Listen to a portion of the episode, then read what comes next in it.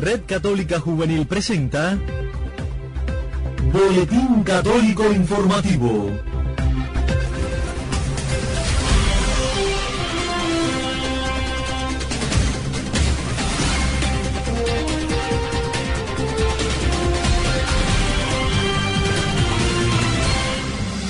Saludos amigos, bienvenidos a una nueva emisión del Boletín Católico Informativo de la Red Católica Juvenil Cubana correspondiente a este viernes 3 de enero de 2020. Como siempre saludamos a cada una de las emisoras latinoamericanas que reproducen nuestro espacio en sus parrillas de programación. Les invito de inmediato a visitar nuestra página de titulares. En ocasión de la próxima Jornada Mundial del Enfermo, el Papa Francisco lanza un mensaje de aliento el municipio tunero de Manatí, perteneciente a la diócesis de Holguín, estrena después de 11 años un nuevo templo y hoy presentaremos casi al final de nuestra emisión el segmento Una luz en la oscuridad. A todos muchísimas gracias por la sintonía y la preferencia. Les invito a una pausa antes de ampliar estas y otras informaciones. Solo el amor nos renueva. Somos un gran equipo de hermanos llamados a anunciar el amor y verdad del Evangelio. Por eso, compartimos la palabra de Dios, reflexionamos y oramos juntos. Ampliamos las informaciones. De cara a la 28 Jornada Mundial del Enfermo que se celebrará el 11 de febrero y que lleva por título Vengan a mí todos los que están cansados y agobiados y yo los aliviaré, el Papa Francisco lanzó un mensaje de aliento para todas las personas que padecen enfermedades y para las familias que lo sostienen. Para ampliar la información ya establecemos comunicación con nuestra colega y amiga Katia Baliño de Radio Católica Mundial. Escuchemos. El Papa Francisco dio a conocer este viernes su mensaje para la vigésima octava Jornada Mundial del Enfermo, que se celebrará como es habitual el 11 de febrero próximo y que lleva como título el pasaje del Evangelio según San Mateo capítulo 11 versículo 28, Vengan a mí todos los que están cansados y agobiados, y yo los aliviaré. El pontífice recuerda que estas palabras pronunciadas por Jesús indican el camino misterioso de la gracia que se revela a los sencillos y que ofrece alivio a quienes están cansados y fatigados, ya que expresan la solidaridad del Hijo del Hombre, Jesucristo, ante una humanidad afligida y que sufre. Al respecto, Francisco subraya que en esta jornada mundial Jesús dirige una invitación a los enfermos y a los oprimidos, a los pobres que saben que dependen completamente de Dios y que heridos por el peso de la prueba necesitan ser curados, y actúa así porque ante la fragilidad, el dolor y la debilidad, el Hijo de Dios no impone leyes, sino que ofrece su misericordia, es decir, su persona salvadora, Jesús mira a la humanidad herida, sin descartar a nadie y lo hace siempre con ternura. Nuestra radio se expande en cada uno de los corazones. Traigo música de Dios que me dio para cantar, para que el enfermo pueda sanar, para que el sordo pueda escuchar. Mis amigos, cambiamos de tema, pues después de 11 años, el municipio tunero de Manatí, perteneciente a la diócesis de Holguín, estrena un nuevo templo.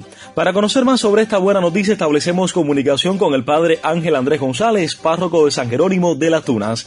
Bienvenido, padre, te escuchamos. Adelante. Efectivamente, la mañana de ayer, jueves 2 de enero, fue una jornada de júbilo para los fieles católicos y el pueblo de Manatí, municipio que está al noroeste de las Tunas, en la diócesis de Holguín. Porque después de 11 años de una paciente espera, la parroquia de San Miguel Arcángel estrenó un nuevo templo y un nuevo altar. En una emotiva Eucaristía presidida por Monseñor Emilio Aranguren, obispo diocesano, fue consagrado el nuevo altar de mármol, donde fue colocada una reliquia ósea del sacerdote francés San Marcelino Champagnac, y fue dedicado al Señor el nuevo edificio, el cual se construyó en el mismo lugar donde estuviera el templo original de madera que fue destruido por el huracán Ike el 8 de septiembre del año 2008. En la homilía, Monseñor Emilio se refirió a la confianza, el esfuerzo y la disposición de todos los que pusieron su granito de arena para lograr la terminación de tan importante obra.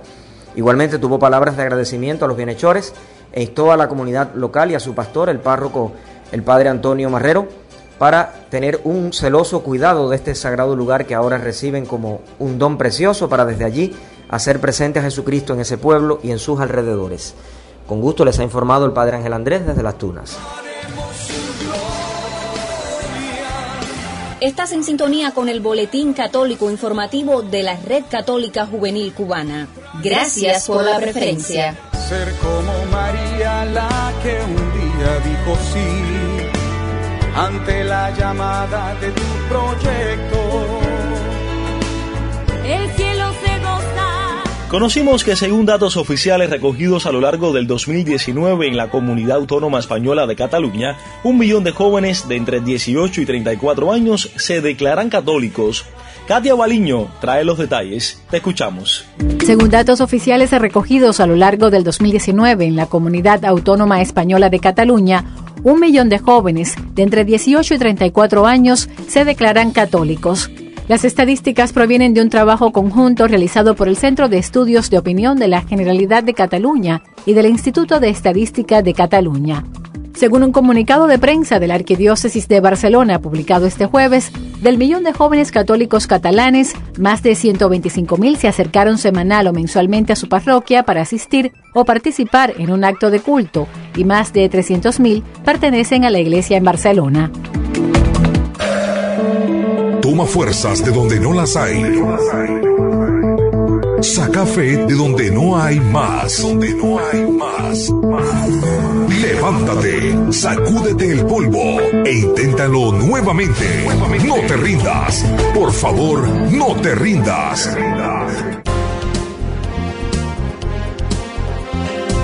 Por cierto, mis amigos, esta noticia del millón de jóvenes catalanes que se declaran católicos de entre 18 y 34 años tuvo muchísimo impacto en la red católica juvenil cubana, en nuestras plataformas, específicamente en WhatsApp. Ante este interrogante, yo les pregunto, ¿cuántos jóvenes cubanos se declaran católicos? Vamos a dejarlo ahí porque ya recibimos a Julito Julio Pernús desde la redacción de Vida Cristiana en La Habana para presentarnos la sección Una luz en la oscuridad. Como cada viernes le damos la bienvenida y las buenas noches. Bienvenido. Feliz 2020 para todos los amigos que siguen este espacio tan bonito que se ha ido construyendo durante todo el 2019 y que con el favor de Dios nos acompañará durante este singular 2020.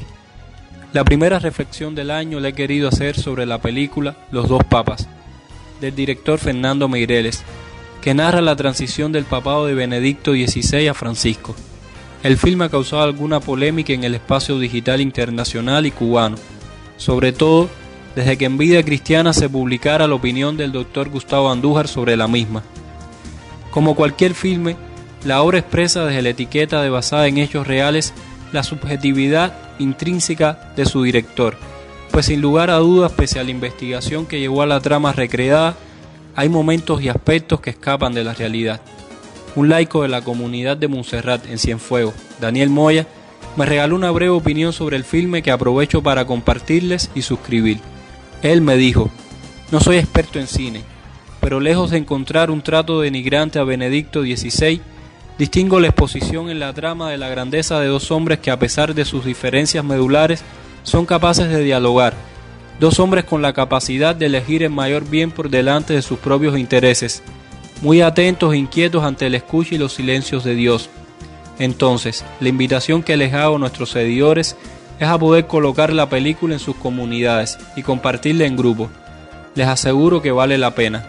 Como siempre, mil gracias Jorgito y Elenita por la oportunidad de llevar un tilín de luz a la oscuridad. Fue una colaboración de Julio Pernús desde Vida Cristiana para el Boletín Radial de la Red Católica Juvenil Cubana. Fueron titulares en esta emisión que en ocasión de la próxima Jornada Mundial del Enfermo el Papa Francisco lanza un mensaje de aliento. El municipio tunero de Manatí, perteneciente a la diócesis de estrena después de 11 años un nuevo templo y presentamos la sección Una luz en la oscuridad.